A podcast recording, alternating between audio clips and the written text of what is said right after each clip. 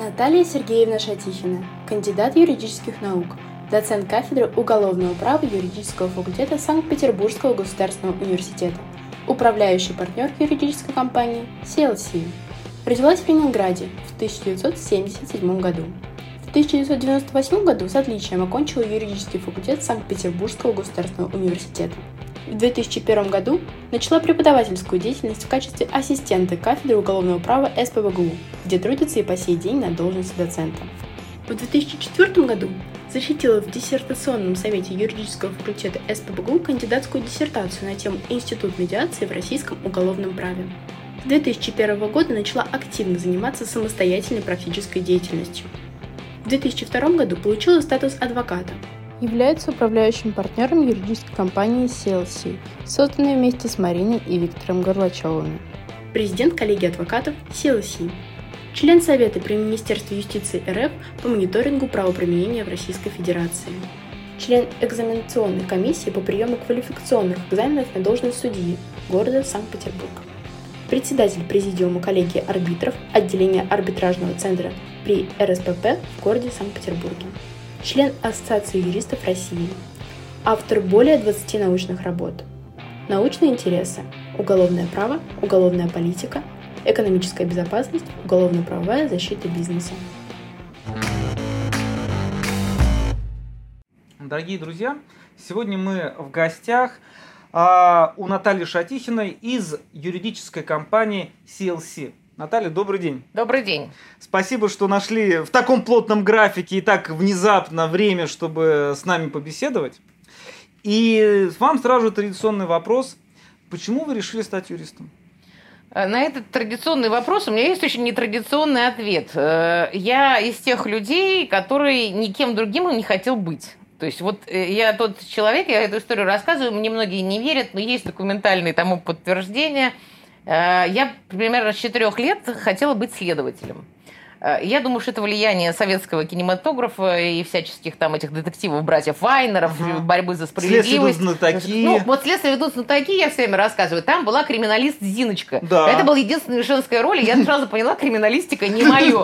Вот криминалист Зиночка не мое. Я хотела ловить преступников, естественно. Потом был ТАСС уполномочен заявить, который и сейчас шикарный совершенно фильм. Я его тут недавно пересматривала своими глазами, новыми уже, э, современными, и поняла, как работают вообще, на каком уровне уровне юридическом работает, как далее. юридически они на самом деле работают, какие они тонкие юридические моменты там обсуждают. Нам казалось это э, все каким-то таким захватывающим. Я, значит, вот собиралась, семья меня страшно отговаривала, естественно, делала все, чтобы я не поступала на юридический факультет. Я никем больше быть не хотела. И я хотела, естественно, стать следователем. Когда я заканчивала, это было начало 90-х школу, уже ни про каких следователей речь не шла.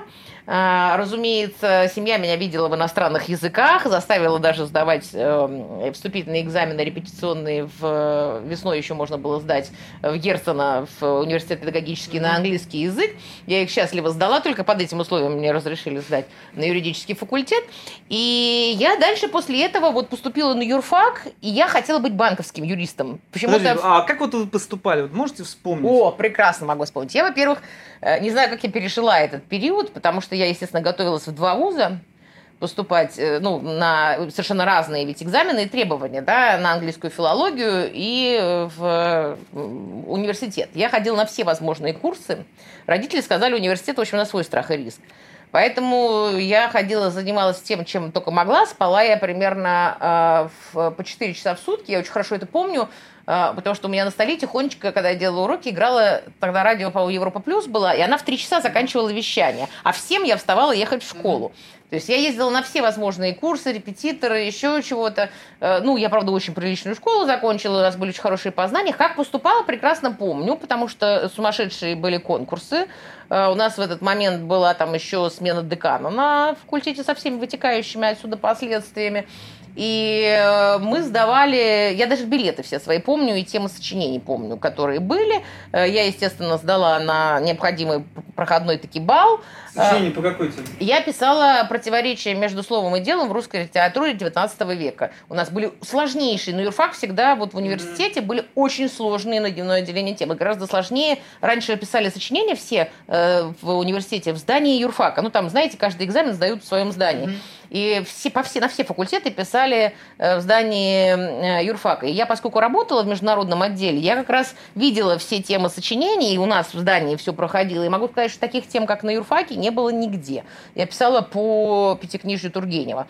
А, у нас была вторая тема, вот вы не поверите, все три темы помню. Была тема «Военный быт» э, в изображениях, в изображении авторов 20 века. И чуть помедленнее «Кони. Судьба поэта э, по современным свободная тема, так называемая. По да, ну, ну, там не это ну, цитаты ну, из Высоцкого, да, по, да, это после войны, послевоенная, да, литература mm-hmm. была. Вот, совершенно была убойная история. У нас всегда начиналось с сочинения, естественно, на нем выносили первую половину людей, а дальше зачищали на истории всех.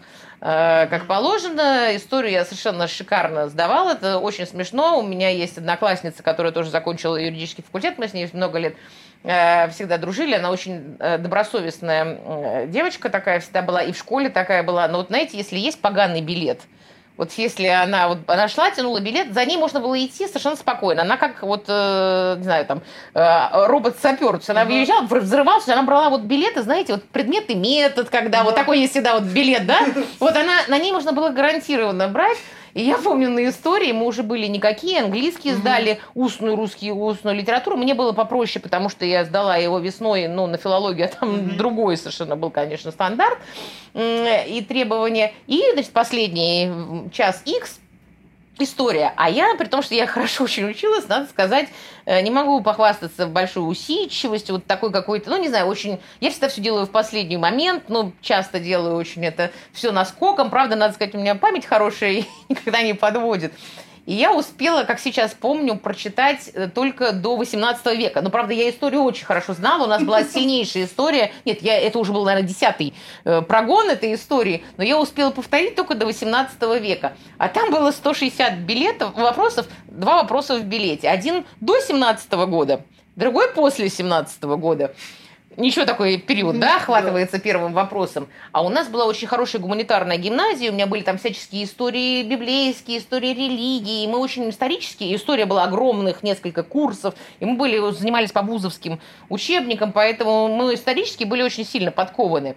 И поскольку у меня очень смешных историй было много, я всеми шла и думала, какой бы билет вытащить, какой бы билет вытащить, какой вопрос хочу. И поняла, что я больше всего хочу вытащить Александра Невского. Я очень хорошо знала рыцарские ордена монашеские и так далее, а там же все ну, вот да, эти тевтонцы. Да, Думаю, да. сейчас я блесну, потому что на истории была ну, кровавая драма, там ну, вычищали, как известно, в вузах при ну, поступлении, что такое последний экзамен, тем более история, на которой можно поставить любую оценку любому человеку.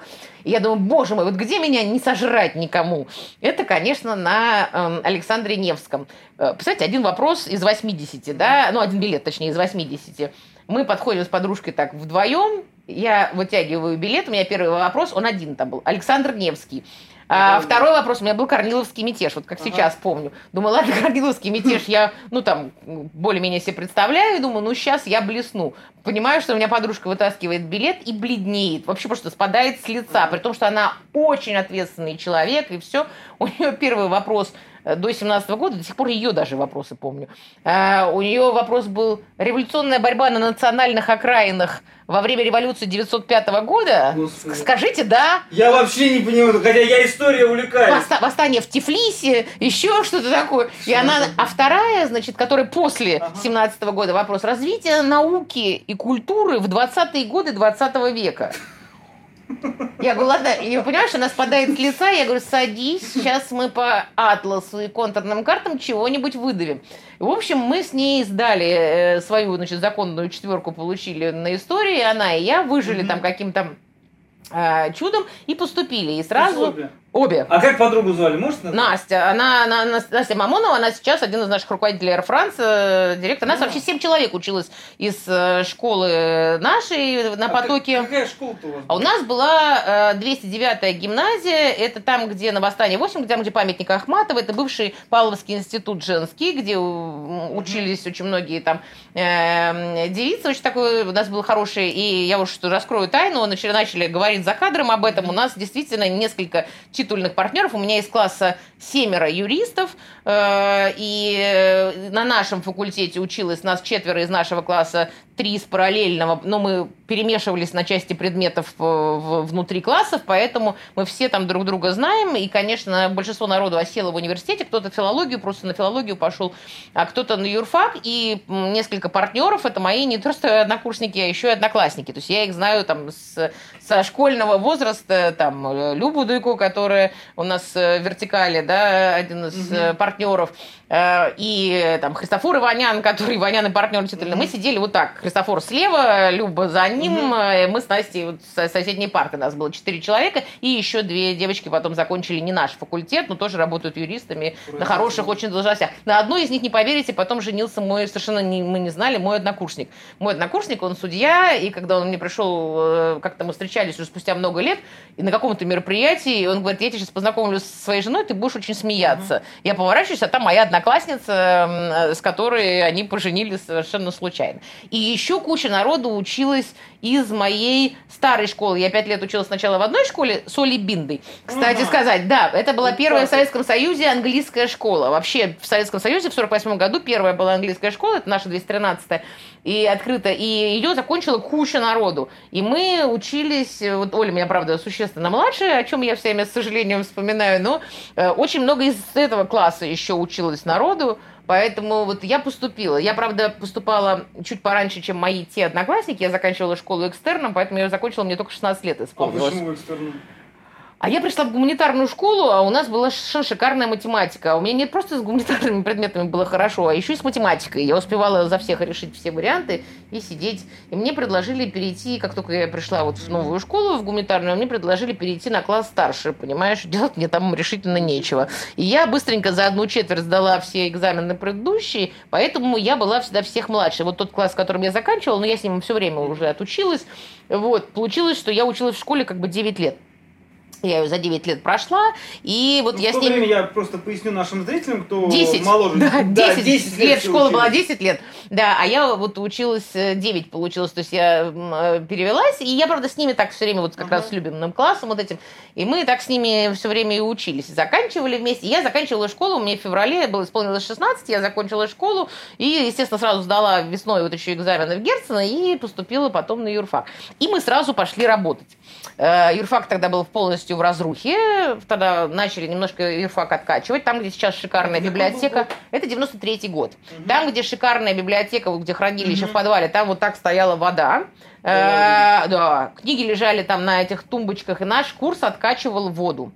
Э, оттуда и вычищал, и напротив таблички декана не курить э, висела табличка напротив кабинета декана, деканы у нас курили, и была такая черная от стен, стена от окурков, а на лекции, я помню, Собчака, который приезжал на какой-то публичный в нашем первом зале огромном. Мы помещались с нашим курсом только в первом зале. Нас было 200 человек на курсе. Тогда не делили на потоки. И мы вот огромный вот этот курс сидел.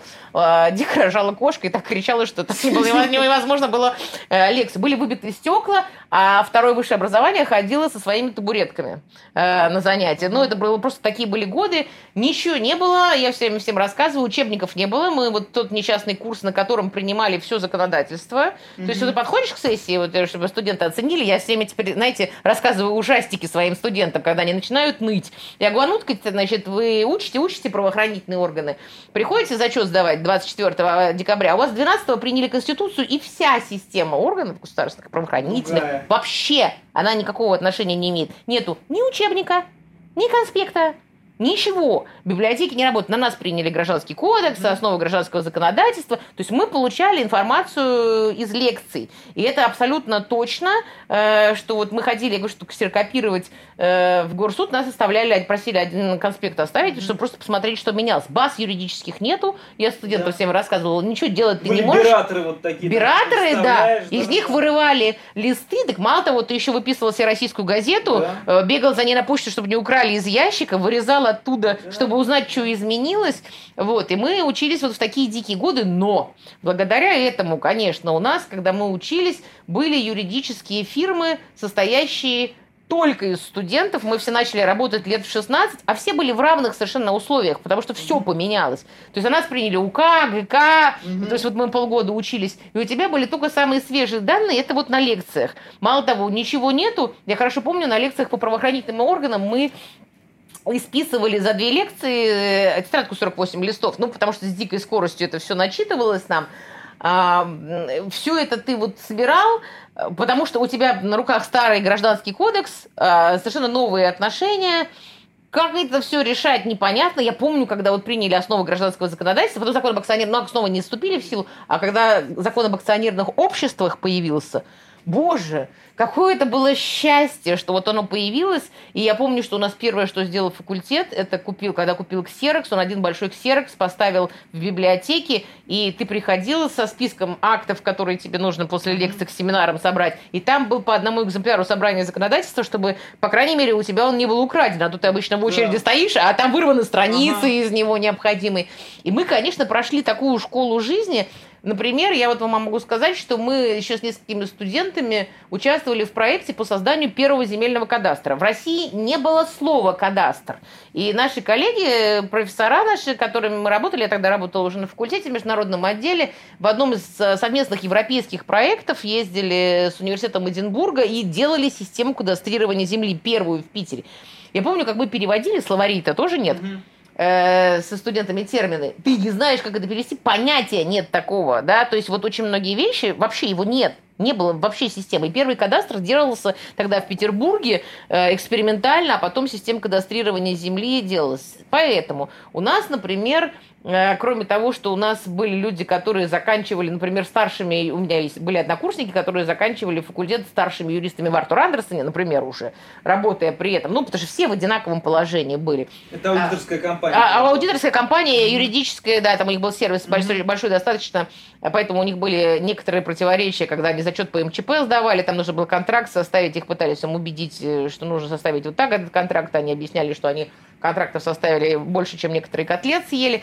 Вот. И э, второе была история, я тоже все время ее вспоминаю. У нас э, казак, который тогда возглавлял юридический комитет, э, он в Смольном, это юридическую да, службу, он разогнал юридический комитет и набрал студентов. Все были в одинаковом положении, поэтому у нас были ребята, которые заканчивали э, факультет в должности э, ну, там, ведущего специалиста. Mm-hmm. Ну, потому что что тебе 60 лет, что тебе... Э, ну, вот приняли акт совершенно другой. Ты с нуля его учишь. Так у нас студент был более конкурентоспособен. Способен. Знания были mm-hmm. совершенно другие, конечно. И, конечно, мы получали фантастические знания и э, с листа, и научились делать с листа. И у нас, например, были люди, которые э, не знаю, вот брали ли вы когда-то или разговаривали с Максимом Семенякой, вот спросите у него, как он работал в, в Смольном, он был руководителем отдела, одного из отделов, будучи еще студентом, и они заканчивали, выпускались а, просто вот на хороших уже должностях. У меня была одна курсница, она сейчас есть, живет за границей уже много лет у нас. Она э, единственное умела писать губернаторские вето.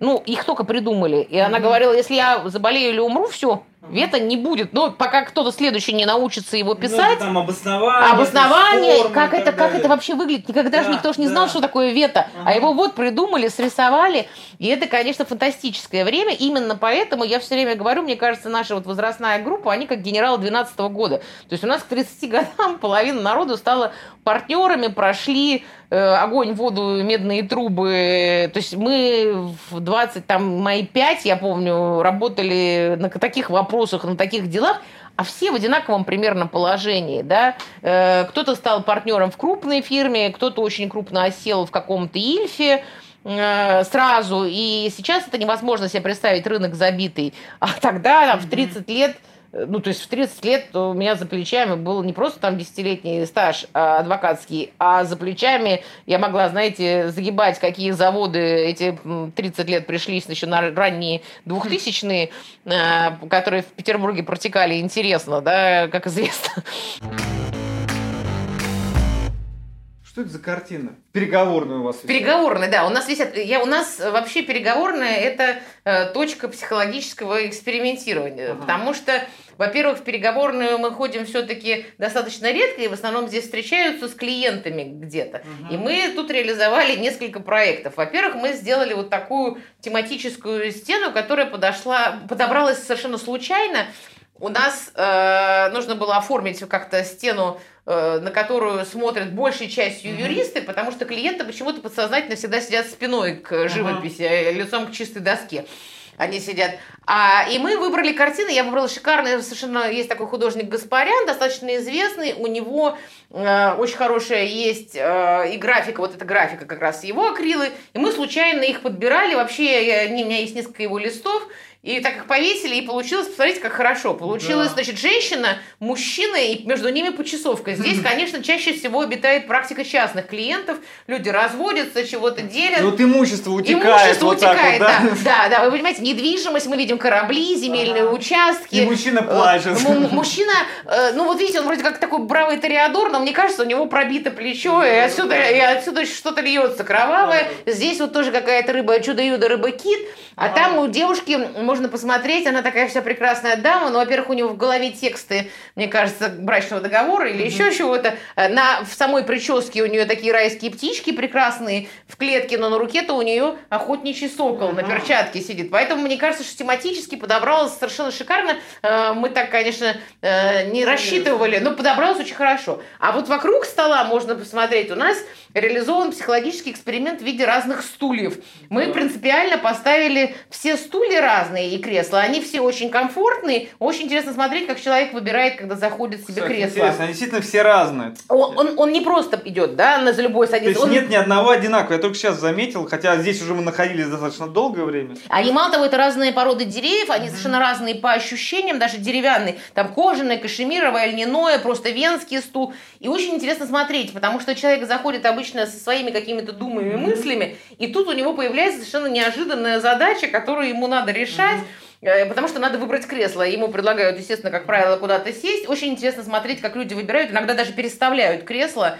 Мы их, чтобы у нас клиенты привычные наши, кто к нам приходит, не засиживались, мы их меняем иногда даже местами в неожиданных каких-то людях. У всех есть, у наших ребят, у всех есть свои любимые кресла. Кто-то какие-то любит, таскают, если у нас какие-то совещания. Когда был в свое время вопрос а, про то, в каком случае сажали на удобные кресла и в каком случае на неудобные клиенты. На электрический стул. Нет, нет. Когда, когда была почасовая оплата, сажали на удобные кресла, а когда нет, то на очень неудобные, чтобы... Как поскорее... в казино нету часов, часов, да? Да, да, да, да. А это чье кресло? Это мое. У меня было, у меня было такое черное кресло, не романтичное, обычное такое такое бизнес кожаное итальянское черное кресло. После нескольких сложных переговоров на нескольких бизнес-конфликтах мне мои сотрудники подошли и сказали, что если мы хотим, чтобы у нас выживали люди, которые, с которыми мы ведем переговоры, мне нужно что-то повеселее. И вот коллективно получилось такое веселенькое кресло. Шемякинское. Шемякинское, да. Оно и лоскутное, веселое. Не знаю, помогло ли это при ведении переговоров. Становлюсь я ли я на его фоне чуть угу. мягче. Но вот э, кресло... Ну, сердечко такое. Да, вот. да. Оно пружинистое при этом. Можно все время подпрыгивать. Мне вот оно такое, ну как бы очень, вот очень, очень комфортно. Мне удобно. Я не знаю, как всем остальным остальным, но мне удобно. Ну вот стулья, да, у нас вот хорошие. Но, ну вот можно потом, да, будет опробовать, потому что кто-то какие-то любит, вот кто-то видно, что любит, чтобы его ничего не ограничивало, не сдерживало. Очень интересно. Вернемся в процесс обучения. Давайте, в учебу. Да. А, что вас больше всего, тоже у нас традиционный вопрос, поразило а, в университете? Или вот что вам запомнилось в университете, когда вот вы пришли и сказали, да, вот это вот, вот прямо вот, ух, я э, вообще страшный петербургский шовинист. Это выражение я подхватила у Михаила Борисовича Петровского, поэтому я в этом смысле большой фанат своей альма-матер. И здесь надо понимать, это очень тяжело представить людям из Москвы не потому, что что-то хуже, а потому что иначе. В Питере был один юридический вуз. Двое было погонов, ну, то есть Академия МВД, И у нас, как вот знаете, один город, одна команда. Вот то же самое касается и вуза. Мы же не спрашиваем, какой вуз. Это сейчас уже там их развелось много, и кто-то что-то учился. Мы же не спрашиваем, какой вуз ты закончил. Ну, в Москве был МГИМО, был РУДН, был, и потом ВЮЗИ, МГУА да. были. Всегда было несколько. А у нас никого не было. У нас были погоны, и мы. И мы спрашиваем не что ты закончила, а в каком году. То есть вот если вы между собой разговариваем, люди определенного возраста, и тебя в Питере никогда не спросят, что ты закончил, если ты э, юрист, ну, потому что остальные вузы, они, ну, ну это отдельно, как это, э, по всем моем к ним уважении. И поэтому у нас был еще очень сохранен педагогический состав в свое время, вот тем, что начали хорошо платить, и коммерческих студентов было много, Первое, на что бросили, это на библиотеку и на даже не на ремонты, а вот именно на библиотеку и на зарплаты. И очень удалось сохранить педагогический коллектив коллектив. И у нас очень сильная на факультете существует вот эта преемственность, вот этой магии, ну, может быть, столичной, московской, когда люди, ну, все-таки больше возможностей имели. Такой нет. Здесь все вот зашиты э, в одну и ту же историю. И когда ты берешь э, учителей, вот у нас всегда есть такая, вот такой образ у меня, если взять мою визи, э, зачетную книжку и зачетную книжку Путина, там на 30% будут одни и те же фамилии в подписями стоять. Очень долго люди работали, друг у друга все преемственность очень сильная преподавательская, и вот это то, что называется the sense of belonging, вот эта история, что ты принадлежишь к очень большой длинной плеяде, может быть, нами на пьяных студенческих вечеринках не так осознавалось, но вот оно ощущение, оно, конечно, это было. И было ощущение такого, ну как вам сказать, э, кто-то говорит, что это местечковое, питерское, вот этого единства и братства. То есть я этих людей, вот когда мы говорим, все как будто из Питера, да мы не все из Питера, просто очень узкое горлышко, через которое мы проходили. То есть я могу сказать, этот учился на год у меня старше, этот на два года младше, там Миша Шварц на три года у меня старше, вел у меня семинарские занятия, говорит, что не помнит. Это был уже арбитражный процесс на последнем курсе, э, он уже был в аспирантуре, а мы еще были на последнем курсе. Семеняка помнит, как он у меня вел э, на практике, на педагогической на семинарах по уголовному праву, я им сказала, Максим, я лучше, чем ты знаешь уголовно, не приходи. Э, вот, а это все были студенты. Мы все вместе из одной вот как бы э, такой небольшой э, плошки, плюс еще все из трех, четырех, пяти, ну, за редким исключением, шести школ – то есть, по большому счету, вот у нас как бы вот эта система 6-5 рукопожатий, она в Питере сводится, мне кажется, до двух, до трех. То есть это очень смешно, если там начинать называть фамилии, а зато с этим мы учились э, вместе, там э, с Антоном Иминовым он учился в школе в 213 со мной, mm-hmm. мы жили в соседних парадах. Ну, то есть там пересечений дикое количество, э, дикое совершенно. И вот это ощущение, то же самое с преподавателями. Вот э, все эти с этого курса, ты спрашиваешь, а эти все откуда? А эти с этого курса, а эти с этого курса, а эти с этого курса. В Москву-то народ больше рвался, и рвался очень много из регионов, все-таки Москва больше пылесосит. А Питер это такая внутрироссийская Великобритания. Это вообще, надо сказать, здесь э, очень э, принято. У нас немножко по-другому город да, устроен. Здесь э, важно не сколько у тебя денег, а здоровается с тобой или нет директор Эрмитажа. Вот гораздо важнее. На какой то стороне сидишь. Ну вот есть это элемент закрытого города, это это и плюсы, и минусы, да, наверное, такого более Э, менее привлекательного для людей приезжих. Поэтому у нас это всегда было. И вот это ощущение, что ты стоишь на плечах, а это на плечах, а это на плечах, и книжки, которые тогда втащили в библиотеку и вычистили, наш курс тогда их заносил, и библиотеку каталогизировали, когда с пометками на полях, там ты видишь Мартинсон, например, mm-hmm. да, то есть это, конечно, сумасшедшая вот такая ощущение, история, плюс очень было много на факультете у нас э, двух категорий, которые не во всех вузах, я знаю, сохраняют. Это очень много стариков, у нас очень долго хранили стариков, то есть не отправляли их бодренько на пенсию с определенного возраста, а это тради- традиция была, и очень много молодежи, причем молодежи яркой. Э, у нас такая всегда Э, история. Мы всегда говорим, что у нас самая сексуальная позиция – это преподаватели, э, молодые ассистенты кафедры гражданского права, потому что там, как правило, молодые, достаточно преуспевающие, хорошо говорящие, э, толковые мужчины. Да? Ну, вот так складывалось всегда. Там всегда целая когорта. Очень много молодых. И молодых, ну, понятно, достаточно хорошо одетых, прилично разговаривающих, еще времена-то уже были какие, да, тогда уже начались какие-то коммерческие успехи. И у кого-то, и вот эти умницы молодые, ну, не знаю, там у нас римское право вел Антон Иванов, да, угу. э, который э, читал фантастически, да, совершенно там. У нас семинары вел Дмитрий Анатольевич Медведев. По э, римскому праву. По гражданскому. По гражданскому. Два года мы вот так сидели с Дмитрием Анатольевичем, с ассистентом, который вел там. Понятно, что там где-то вел там Илья он Елисей. жесткий был преподаватель? Он очень жесткий был. Он, он очень был жесткий, но очень справедливый, я хочу сказать. Вот есть преподаватели, знаете, вредные, а есть не вредно. Во-первых, у Дмитрия Анатольевича совершенно шикарное чувство юмора. Э, он просто, оно такое очень питерское. Он почти не улыбается, он шутит совершенно замечательно. Во-вторых, у него... Семен Альтов. Ну да, Семен Теодорович тоже мы с ним знакомы. Но у Дмитрия Анатольевича вот, Семен все-таки держит такое лицо, э, это у него сценическая маска. Дмитрий Анатольевич он так лукаво улыбается, но у него, во-первых, скорость я не, ну вот я всегда говорю, я мало видела таких юридических акул, как Дмитрий Анатольевич, поверьте мне на слово, скорость реакции. Владение материалом. У Дмитрия Анатольевича был ноутбук, это предмет был дикой зависти. Он работал в администрации города. Э, Дмитрий Анатольевич колоссально пунктуален, у него не проскочишь. Э, и у нас сидело вот весь цвет, я сейчас если начну перечислять, сколько у нас сидело народу вот на группе, это половина из них это цвет российского юридического консалтинга мы сидели Качкин слева, а, все мои однокрупники. Качкин, значит, справа Саша Винник, один из руководителей там у нас э, строительный холдинг. Ну и так, так много-много-много-много. Дальше сидела Леся Тесли, которая была э, руководителем хозяйственной службы в Следственном комитете, генерал Ну, есть у нас так вот целая толпа сидела. Народу большое очень количество и все слушают Медведева. И все, и все, да. Он был совершенно молодой, ну, молодой понятно, совсем был ассистент. Да, но у Дмитрия Анатольевича был ноутбук, и там стояла база Кодекс, наверное, которая стоила тогда как пятерка Жигулей. Я хорошо очень помню. База Кодекс, факультет ее, кстати, очень быстро купил. Надо сказать, у нас очень быстро цифровизовался факультет. Первое, что они сделали, это сети, первый миллион долларов потратили на библиотеку, на сети и на базы. Вот что я считаю абсолютно правильным. Даже до зарплат.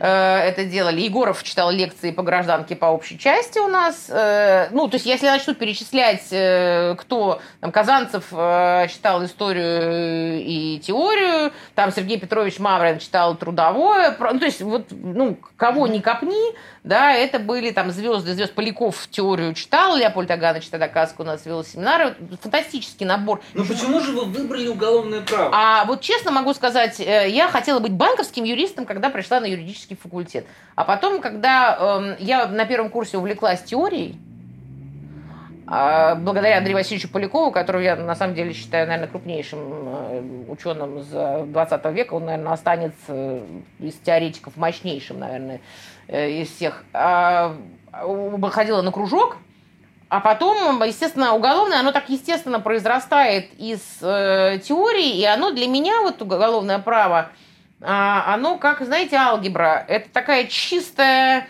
набор э, конструкций. Там настолько, поскольку это право все-таки работает э, с чистыми формулами и с жизнью, мне настолько вот, ну не знаю, вот совпало со мной это все, что я настолько вот оценила красоту абстрактную, то есть оно лишь, ну, оно размыто и лишено, э, если так его пуристически рассматривать, хозяйственных вот этих всех историй, допусков и так далее. Это настолько предельно четко и ты должен выкристаллизовать что-то, что я, конечно, полюбила уголовное право всей душой, сразу стала по нему писать курсовые. Но, правда, надо сказать, что я ведь, как мне все время шутят мои коллеги, я самый цивилистический э, криминалист, э, потому что все-таки я же не классический уголовный юрист, и хотя, конечно, я читаю общую часть и веду занятия, но я же все-таки занималась, у меня и диссертация потом была по э, примирительным процедурам, да, mm-hmm. по всяческим э, сделкам, вот сочетаниями. Занимаюсь-то я экономикой и э, экономической безопасностью, то есть всеми теми же, по сути, э, вопросами там недружественных слияний, поглощений.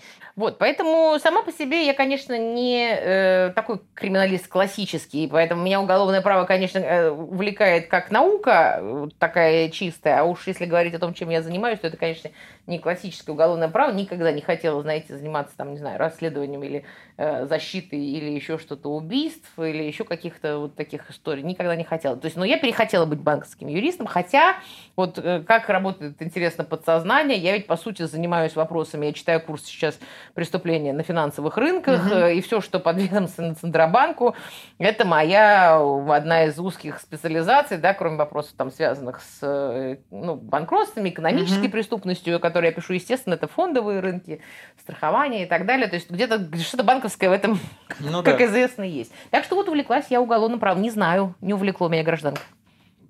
Вы э, вспомним момент, когда вы подходили к окончанию университета, и какие перспективы перед вами открывались? То есть, вот между чем вы выбирали? То есть, очевидно же, у вас была такая точка бифуркации, когда, например, вам, может быть, предлагали какую-то должность, про которую вы вспоминаете сейчас и говорите, что вот моя бы жизнь могла пойти немножко по-другому, да?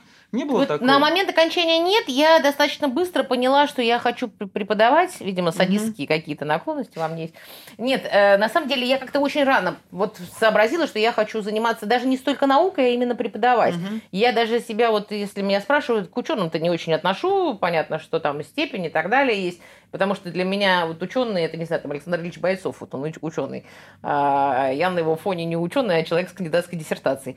Поэтому э, это совершенно другое. Но вот то, что я могу и люблю, и с удовольствием э, могу преподавать, я всегда хотела. И дальше а, я совершенно точно понимала, что я хочу заниматься дальше уже юридическим бизнесом, э, ну, таким свободным консалтингом. Тогда было время, вот сейчас студенты большая часть хочет на госслужбу, когда их спрашиваешь, для меня это совершенно поразительно. А мы, конечно, все были нацелены на адвокатуру, а тогда, в общем, рынок-то еще был такой диковатый, и поэтому все думали вот в сторону адвокатуры, но не вот адвокатура, знаете, в суде защищать э, людей и так далее, а адвокатуру, как имеется в виду э, то, что сейчас называется бизнес-адвокатура, угу. да, то есть вот работа э, консалтинговая в... Ну, тогда не было еще таких терминов, консалтинг Ничего не было, все было дедовскими способами. Деревянные игрушки, да, голодное послевоенное да, детство. Да. Поэтому э, тогда вот мы еще по старому закону поступали в адвокатуру, я закончила аспирантуру как раз, ну, то есть у меня было, нужно закончить было аспирантуру, я сразу после первого курса получила Э, группу вести первую свою, как, как вот на первый курс поступила, мне у нас на, на нашей кафедре это вообще редкость, мне сразу в зубы дали группу, поэтому у меня мои первые студенты, они примерно такого же возраста, э, как и я, которых я выпустила, сейчас это уже э, лысые взрослые дяденьки. И, и взрослые тетеньки, и, конечно, когда они начинают кричать мне, Наталья Сергеевна, мы у вас учились, это момент тяжелый в этот момент, ну, вот я сразу начала преподавать, Э, и очень большая стала нагрузка появилась. Сразу, много на меня свалили, когда минимум я сдала, сразу же на меня свалилось еще больше, и времени особенно не было. И дальше, вот по мере там окончания аспирантуры, я тогда оформилась в адвокатуру, тогда мы могли не сдавать экзамены, люди, кто учился в аспирантуре со степенями, и еще, когда старый закон был, вот на смене законов, э, у меня стажа адвокатского лет 20, наверное. Вот, собственно говоря, я пошла в адвокатуру именно с целью, собственно, заниматься таким вот э, консультированием, делать э, какой-то юридический бизнес э, и вот его и А кого вы могли бы назвать вот в плане адвокатуры своим учителем или учителями? А, да мне сложно, понимаете, сказать. Я там могу восхищаться там, или там хорошо относиться очень... Я слово вообще восхищение не очень люблю, не потому что я испытываю восхищение по отношению к людям, но если какое-то у него, знаете, затасканное очень слово.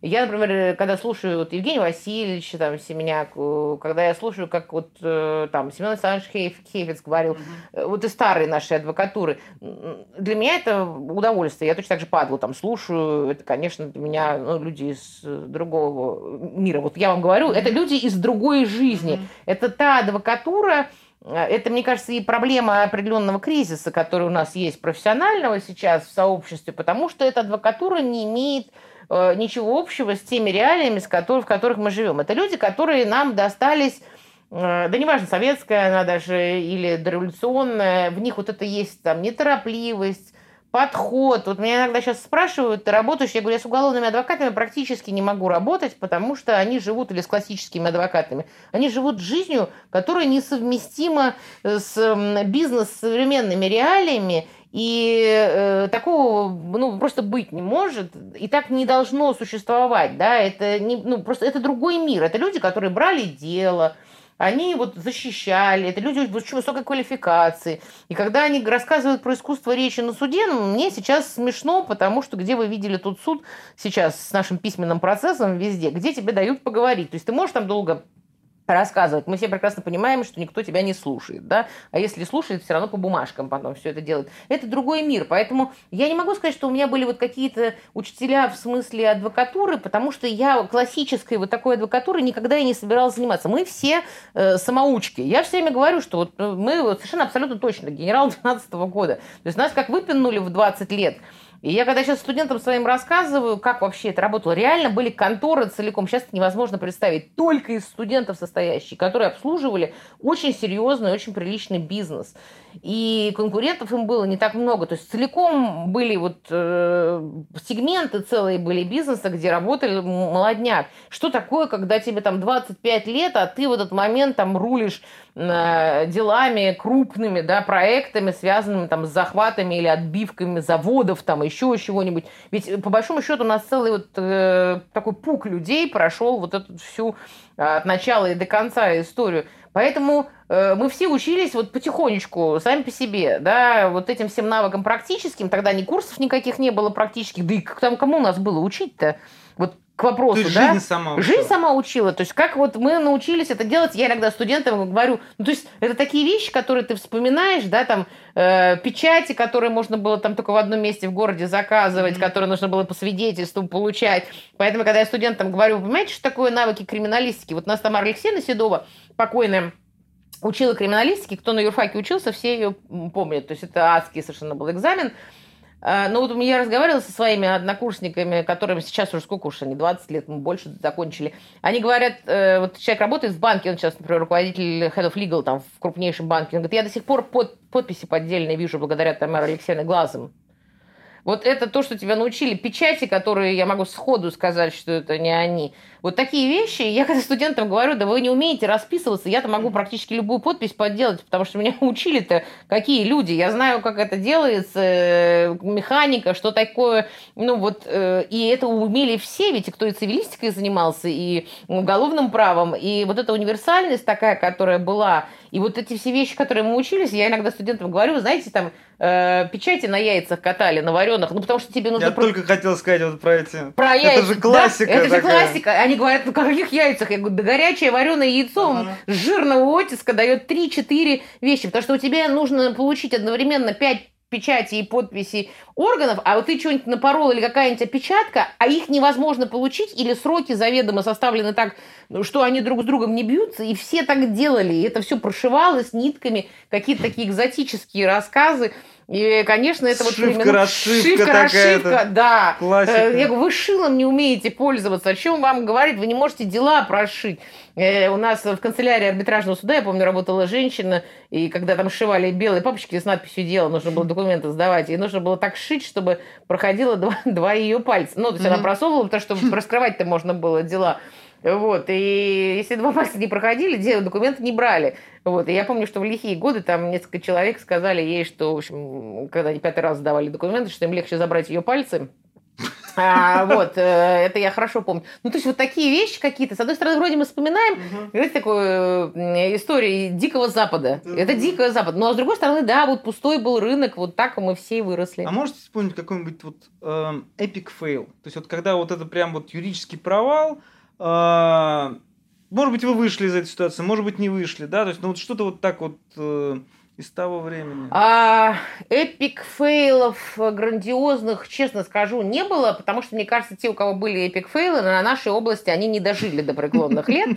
А, люди такие, такие были. То есть сейчас выжившие, вы сериал «Выжившие» вы смотрите. Да. А, потому что времена были э, такие интересные в городе Санкт-Петербурге.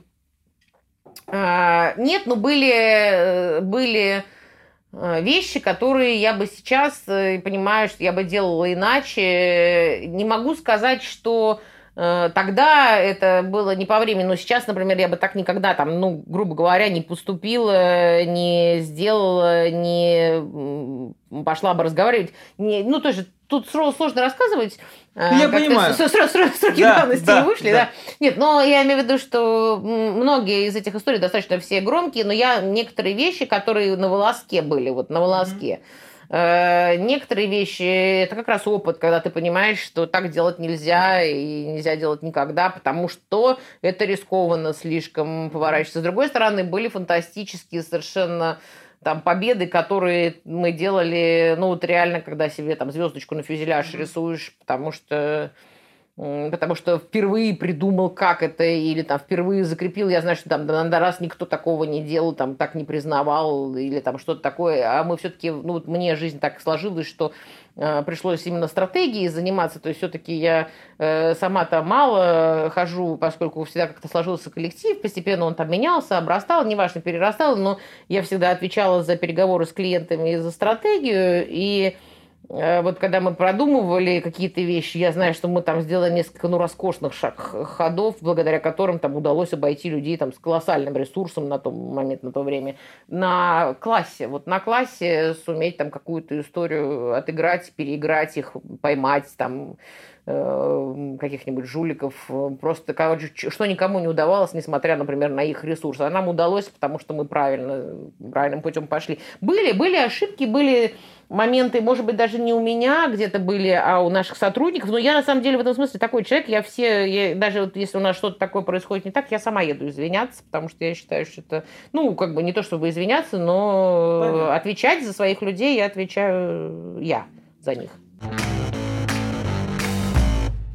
Ну, вот если говорить об оформлении офиса, я вообще большой любитель ага. современного искусства, хотя это авторы, которые уже умерли, я всегда говорю, что я вот авторов э, люблю, которые все-таки еще живы, но вот это э, замечательный совершенно ленинградский художник, я его страшно люблю, называли его ленинградским Тулус-Латреком, э, это Майоров, у него замечательные виды Ленинграда, вот моего детства, я его таким помню, это 70-е, 80-е годы, он достаточно рано умер, Э, не очень у него была хорошая, благодаря, кстати, уголовному праву история э, жизненная, но вот замечательные совершенно, и вот для меня вот я ходила во дворец пионеров заниматься, и вот ты как раз к гостиному двору подходил, башня угу. э, городской думы, как раз вот эта перспектива Невского проспекта без рекламы. Хм. Вот я такие да, помню. У меня несколько да. его замечательных совершенно работ. Есть современные художники, это итальянский фотохудожник, хорошо, шикарно совершенно снятый Петродворец, но я покупаю только Э, то, что мне нравится вот э, визуально, эмоционально, угу. полное ощущение, что это снег, а это брызги воды сквозь А-а-а. фонтан. Сквозь фонтан. Круто. Снято на зеркало очень хорошие тоже работы. Здесь э, какая-то современная. Вот еще шикарный Майоров, наверное, тоже узнаете. Это вид на Исаки, да. э, Мариинский дворец со стороны Мариинского дворца. Э, тоже, вот видите, еще такие горбатые, что встречаются машины, вот эти львовские автобусы, троллейбусы, троллейбусы да. круглые. Да-да-да-да. И люди, помните, вот в таких вот... Здесь такая, с одной стороны, работа абстрактная, а с другой стороны, узнаваемые силуэты конца 70-х. платках. Да, да, да, да, платок, завязанный пальто. Шикарные совершенно юридические вот мне здесь, мне нравится очень Бутенков, Uh-huh. Константин Батенков это современный, замечательный совершенно наш художник. У него была серия работ, которая называлась «Черно-белое кино». Uh-huh. Это кадры из советских черно-белых фильмов. Здесь мы немножко близко стоим, а если чуть подальше отойти, будет полное ощущение, что вы смотрите в маленьком uh-huh. телевизоре кинескопном. Э, смотрите да, да, кадр, это «Изберегите автомобиля», uh-huh. а ты рядовой жулик. Uh-huh. Э, вот это замечательный совершенно кадр. Полное ощущение, вот при том, что такая мазистая живопись, очень широко мазками написана. Замечательная совершенно э, картина, мне очень ему нравится, ну, таким явственно уголовно-правовой, mm-hmm. тематикой, уголовно-правовой тематикой, классический пример малозначительности, который всегда приводит, это преступление Юрия Деточкина, да, которое да. мы все знаем. А, это юрфак, это здание юридического факультета. 22 линия. Да, 22 линия, дом 7, да, наше здание, нынешнее здание, которое, кстати сказать, было построено к 50-летию отмены крепостного права. Угу. Это здание бывшего реального училища. Круто. Э, и вообще юрфак же располагался не в нем, а в Смольном до 75 -го года. В это здание его перевозил вот курс. Бастрыкина и Путина, кстати сказать. Так что они переезжали вот э, в это здание наше, в котором мы сейчас, одно из пяти. Сначала они перевезли юрфак.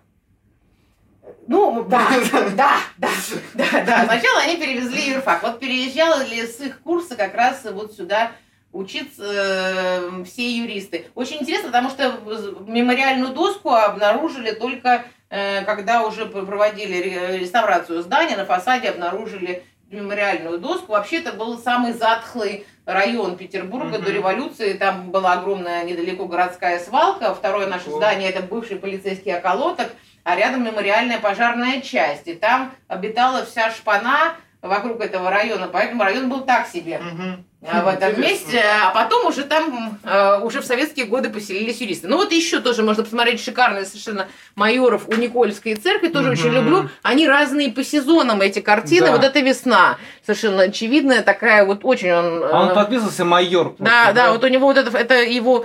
не товарищ. Товарищ майор. Ну, тоже, тоже, согласитесь, символичненько. Да, да, Очень хорошо. Ну, для меня это такой теплый Ленинград, когда ты идешь, знаете, с родителями и ногами что-нибудь загребаешь, э, вот такое вот, ли, то листья, то какую-нибудь пыль, то еще что-нибудь. Это вот ощущение полное абсолютно из детства.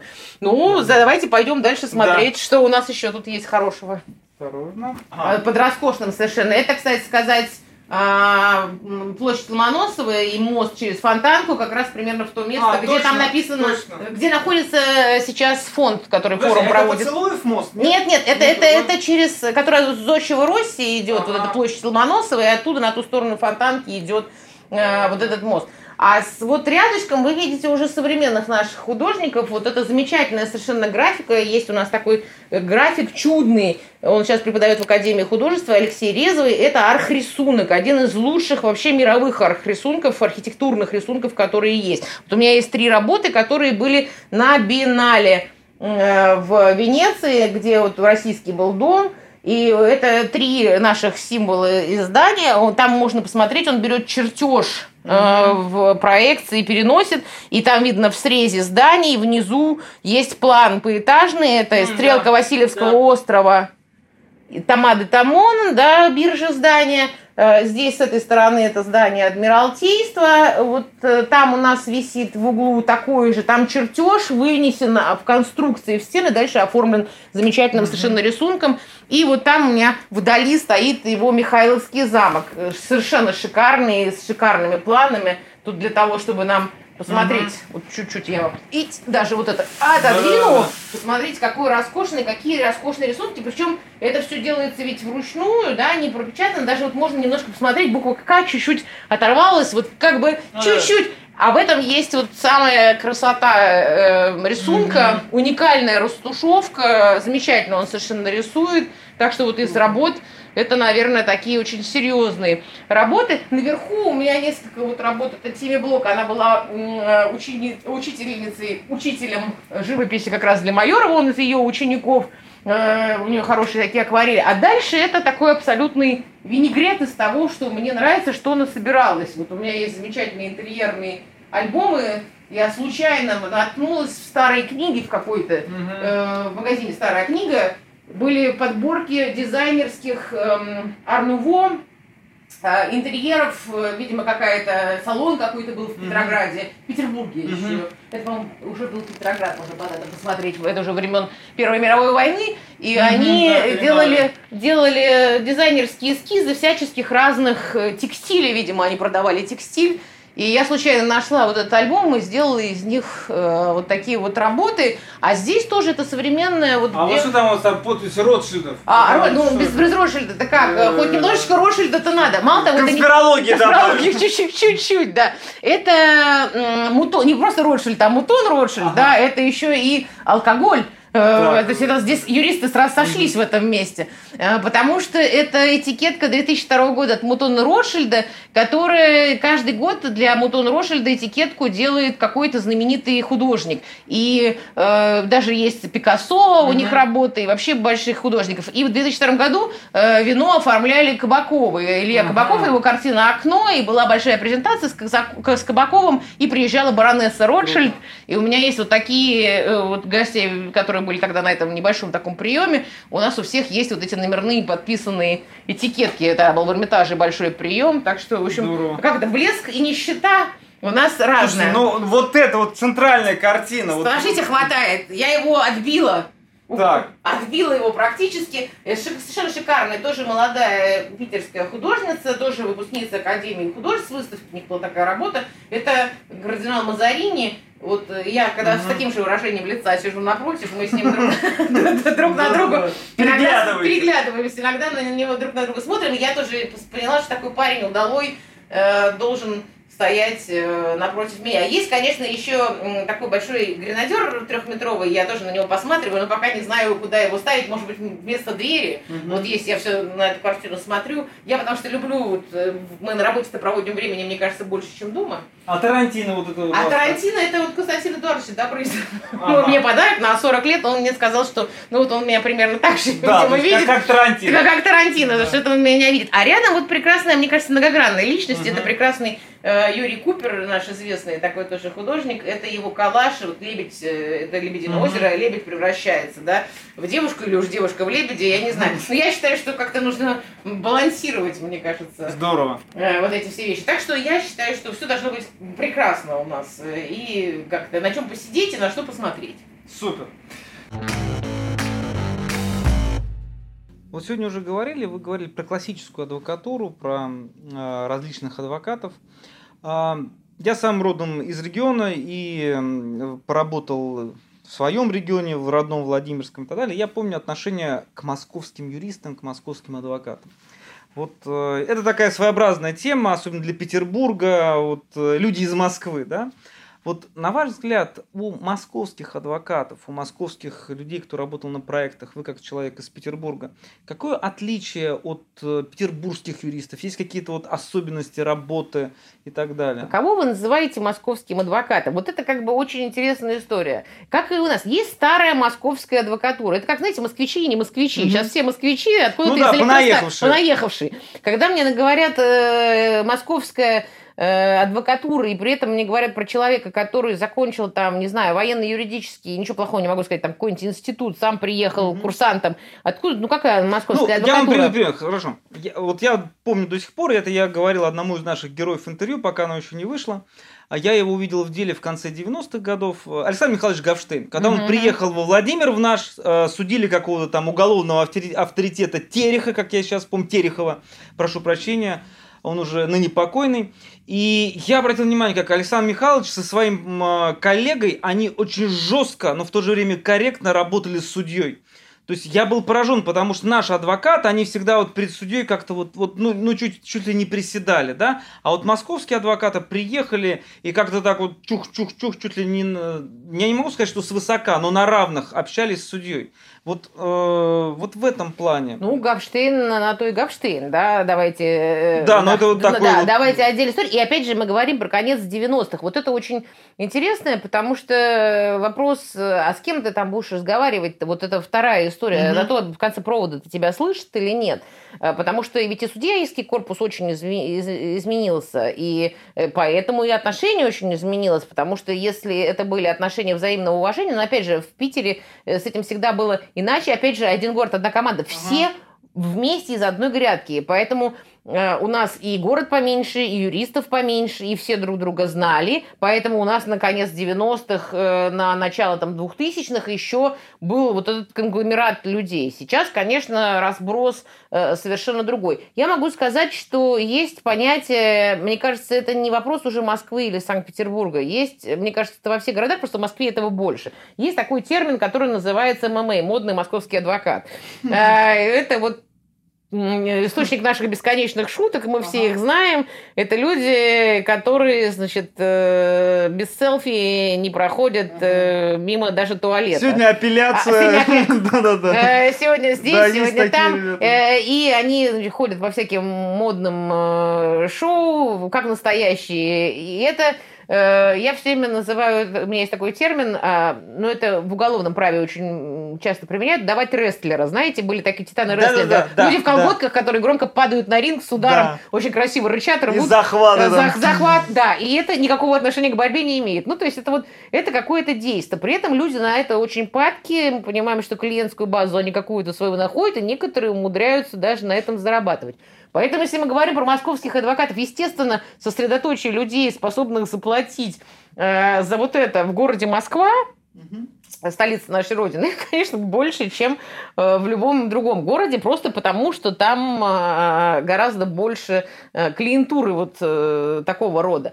А, с другой стороны, э, есть э, ребята, э, с которыми, коллеги мои, с которыми я в очень хороших отношениях, которых я очень уважаю, и они вот вроде и не эти фронтоватые московские адвокаты, а в основном все приш, прошли с э, какую-то службу, да, они пришли откуда-то. Но это люди, которые профессионалы, мы с ними на одном языке говорим и обычно друг друга понимаем. Да, в Москве есть э, своя там с точки зрения уголовного права, например, специфика. Я всегда говорю, Центральный аппарат Следственного комитета, пожалуйста, переведите в Санкт-Петербург. Ну, должна же быть экономическая справедливость какая-то. Э, давайте все-таки разделим, потому что все наши с деньгами сидят там в Москве с тех пор, как центральный аппарат стал из всех регионов вести все знаковые дела. Но это другая история. Вот я не вижу разницы. Есть адвокаты хорошие, есть плохие. Есть классические адвокаты, есть бизнес-адвокаты. Подходы у них совершенно разные. И с коллегами из очень многих регионов. Другое дело, что бизнеса не так много в регионах. Мы это прекрасно понимаем, что у крупного бизнеса владельцы в Москве в Питере. Ну, в большинстве-то своем они в Москве, угу. поэтому какой бы завод ни стоял в каком бы регионе, владелец-то от него э, где. Естественно, юристы, э, что там, самолеты, мы все знаем, целые летят юристов там в места, где апелляция, где кассация, куда-нибудь в Сибирь, Москву, прямо самолет целиком юристов летит, потому что все летят туда в суды судиться, потому что, естественно, ты своих юристов отправишь, а не местных возьмешь. Это проблема рынка уже нашего. Понятно. А не было ли у вас э, таких мыслей, связанных с тем, чтобы прекратить преподавание. Ну, потому что, понимаете же, вот это очень сложно совмещать и преподавание, и практическую деятельность. И в определенный период времени очевидно, что что-то вот перевешивало, да, то есть и, э, не было ли мыслей? Нет, не было никогда. Для меня преподавание – это, наверное, та моя отдушина, ну, это вот к вопросу о том, э, мучаешься, мучаешься ли ты преподавая или нет. То есть, э, естественно, преподавание связано э, с массой занудного, неприятного. Вы как преподаватель это прекрасно понимаете методического. Я каждый раз начинаю ныть, не хочет ли кто-то за меня проверить экзамен письменно или что-нибудь такое подобное. То есть это вот э, радость переписывания учебника раз в пять лет обновления. То есть я еще, поскольку занимаюсь экономикой, я каждый раз, когда сажусь переписывать свой учебник, говорю, господи, почему я не выбрала половые? Почему я не выбрала половые? Половые преступления. Стабильно все. Все вносят, две, две цифры э, меняют, там, два приговора вносят, это все изменения. Я переписываю 70% текста каждый, 70% текста, поскольку еще все смежное законодательство меняется, и когда ты сидишь и очередной раз перечитываешь какую-нибудь инструкцию по сдаче на афинаж там, драгоценных металлов, да, и понимаешь, что тебе вот это все, то все, я всегда говорю, что я, во-первых, пишу все изменения в учебник последнее, пока все напишут, потому что я говорю, я должна последнее написать, чтобы уже потом не ждать. Потому что если мы хотя бы еще кого-нибудь будем ждать полгода, мне опять придется переписывать под ноль. У нас же законодатель нам скучать-то не дает, как известно, а уголовный кодекс-то трогают чаще, чем э, любые другие, поэтому тут не разойтись. И здесь, конечно, не было для меня вот преподавания. Во-первых, оно не дает ржаветь мозгу, ты работаешь э, все-таки в 2-3 состава, когда ты работаешь, ну, в 5 составов конструкции экзотического тебе попадается э, немного. А когда ты работаешь со студентами, конечно, у тебя разброс э, профессиональный. Я, например, поэтому категорически, хотя у меня нагрузка позволяет, всегда настаиваю на том, чтобы у меня всегда оставалась моя группа на особенную часть. Я хоть одну группу на особенную часть веду. Ну, как лектор я общую часть, естественно, э, в любом случае группу беру. Но обязательно, чтобы все было там, включая добычу незаконного морских животных, потому что только так ты проходишь mm-hmm. вот эти вещи. Для меня никогда не было. Конечно, в определенные моменты ты начинаешь гундосить, я уже сейчас даже где-то задумываюсь о том, не сократить ли какие-то курсы, потому что я читаю это пять курсов, и, в общем, это очень много. У меня не полновесная нагрузка на факультете, это очень, очень тяжело. И вот сейчас вроде я там от одного магистрского курса даже себе наступила на горло и избавилась. Но у нас всегда была традиция, у нас же все почти преподаватели, ну, очень многие э, на факультете все всегда работали. И это было совершенно нормально. Вот я говорила, что Николай Дмитриевич Егоров там в эпоху расцвета, и Пама там, наш читал лекции, приезжал, и все коллеги приезжали, не все работали работали. И никогда этого не было. И это, в общем, и дань э, учителям, которые ты отдаешь. Я всегда говорю, это мое пробоно, основное пробоно мое, потому что я отдаю э, то, что в меня заложили учителя мои. То есть это ты обязан еще студентам показать э, красоту своей профессии. Я считаю, что это наш долг. Хорошо. Скажите, пожалуйста, ну вот сейчас э, много и постоянно говорят о том, что юридическая профессия сейчас претерпевает изменения, что юристы не нужны и так далее и тому подобное. Вот ваш такой своеобразный прогноз, да, то есть что будет с юридической профессией? То есть, правда ли, что юристы будут сокращаться, что юридическая профессия постепенно будет отмирать, и мы постепенно превратимся там в какой-то вымирающий вид э, профессионалов, как вместе с бухгалтерами там и так далее? С водителями грузовиков, да, так сказать, да, дальнобойщиками. Да, да. Э, ну, видите, э, а сейчас минутка апокалиптических, да, да. апокалиптических прогнозов. А, во-первых, я четко разделяю юристов и людей с юридическим образованием. Вот у меня есть два термина, я всегда говорю. Это юрист, а это лицо с юридическим образованием.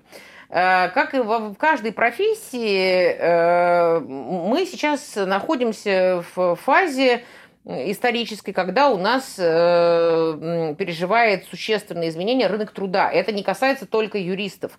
Э, на сегодня уже э, я, как человек, который читает уголовную политику, вынуждена со всеми этими работами знакомиться, антропологическими, футурологическими, много этого читаю, и я могу сказать, что, конечно, мы сейчас находимся в очень интересной социальной фазе, потому что если раньше мы получали образование один раз на всю жизнь, теперь уже нам совершенно однозначно все говорят, что мы будем получать образование и переучиваться каждый, ну, после не, мы уже не будем, мы уже с вами доскрипим, да. доскрипим как можем, а следующие поколения будут менять не просто свою специализацию юридическую, а будут менять ее вообще профессию. Очень многие люди каждые 5-7 лет не будет, нужно будет все время переучиваться, потому что искусственный интеллект будет, конечно, он дешевле, он более стабилен, он будет э, занимать все разные и разные ниши, но при этом будут все время требоваться какие-то новые навыки и знания. Да, мы сегодня говорим, что soft skills – вот эти, то, что мягкие навыки э, перевешивают во многом профессионализм. Мир весь переживает кризис профессионализма. Это касается и медицины. При таком количестве информации это вопрос, по большому счету, когда, как ты эту информацию выбираешь и обрабатываешь. Но всегда остается небольшой процент уникальных операций и уникальных специалистов, которые нельзя э, алгоритмизировать. И поэтому, э, ну, я за свою профессию, за свое, за свое дело не переживаю, потому что мне трудно себе представить тот искусственный интеллект, который не съедет с катушек на э, работе моей, да, которой я занимаюсь. И мне кажется, что это будет первый случай, когда искусственный интеллект спился, да. Мне кажется, ну, он обязан будет это сделать на таких нервах. Э, и есть целый набор э, вещей, которые никто не заменит никаким, потому что это уникальные вещи. А есть вещи, э, там, э, там, когда работают огромные отделы, не знаю, банковских юристов э, по договорам присоединения, они штампуют, по большому счету, типичные операции. Мы понимаем, что это можно упростить и соединить. Э, типизированные сделки, стандартизированные процедуры, это однозначно все уйдет. То, что профессия будет другая, это очевидно, и она будет достаточно быстро. Как будет другая медицина, как будет другая школа, как будут э, или не будут водители э, общественного транспорта или грузовиков дальнобойных, уже сейчас проще это делать через э, роботизированные системы, потому что они там, меньше экономических потерь несут, да, мы все это понимаем. Для нас это вопрос может быть не завтра, а послезавтра. Для очень многих стран это вопрос уже прямо завтра и сегодня. Ну, это, мне кажется, естественный процесс. Тут э, не надо, как Анна Каренина, ложиться поперек паровоза просто. Ну, оно пойдет. Мы куда-нибудь пристроимся, да пыхтим. А, есть такое мнение о том, что венцом юридической карьеры является судебная профессия. Вот э, хотел у вас спросить, э, не было ли искушения пойти и стать судьей? Ничего страшнее я себе представить не могу. Хотя я многолетний уже член экзаменационной комиссии вот, э, при нашей ККС, mm-hmm. которая э, запускает судей э, в их путь. Я всегда своим коллегам-судьям говорю, что я ничего страшнее работы судьи вот для себя внутренне представить не могу. Я несколько раз, в общем, заседала, естественно, в третейских судах mm-hmm. в арбитраже. И помню, что на одном из дел я себя поймала на мысли, что у меня по хребтине, знаете, течет такой липковатый пот, Потому что от ощущения того, что у тебя есть не одна сторона, одна линия, а что ты должен учесть миллион фактов. Конечно, я понимаю, что это еще волнение неофита, да, что все э, стирается, известный принцип «не нам сидеть», значит, э, он всегда работает.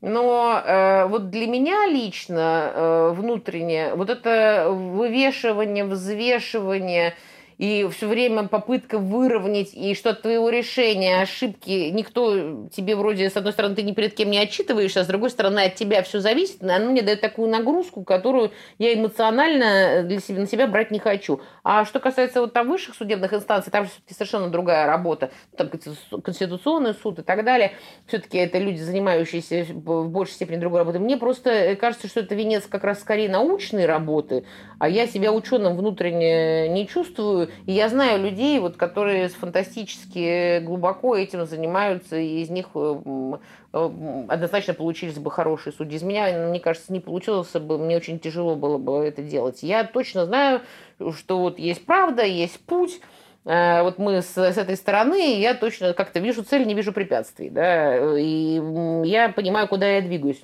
Это для меня вот самое тяжелое, наверное, была бы в профессии, в юридической работе. Что бы вы могли пожелать нынешнему поколению молодых юристов, кто начинает только свой профессиональный путь? Вот, может быть, что-то не делать, либо же, наоборот, что-то обязательно делать. Мне кажется, что это касается не только юристов, а вообще э, любых специалистов. Нету э, выгодных направлений, нельзя пытаться просчитать, вот что, знаете, где стрельнешь, где сработает. Мне кажется, что получается всегда там, где у тебя лежит сердце, к чему у тебя сердце лежит. Я всегда своим студентам привожу, знаете, пример Эдварда Родзинского. Я говорю, нет ничего, вот, мне кажется, более страшного, чем закончить там какой-нибудь архивный отдел в, в Институте культуры. А какую карьеру сделал человек, потому что это его страсть. Я говорю, вот так же вы должны смотреть на свою работу. А потом нужно понимать, что юрист – это человек не с самой светлой головой, а самой чугунной пятой точкой.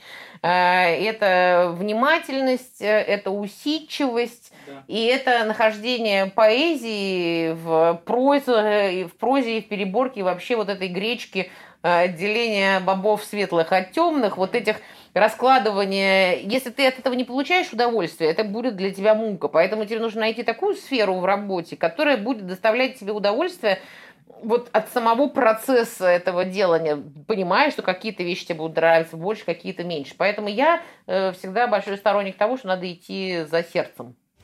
Наталья, большое спасибо за интервью, за такое интересное представление юридической профессии э, из Санкт-Петербурга. От кладбища, давайте уже. Да, рояль, и, да, от рояль, кладбища, рояль да, искусства. Ветеранское будет... кладбище, где брата снимали, да? А, замечательно. А, нашим зрителям просто хотелось бы напомнить, чтобы они подписывались на наш канал и помнили, что юристы тоже люди. Вот,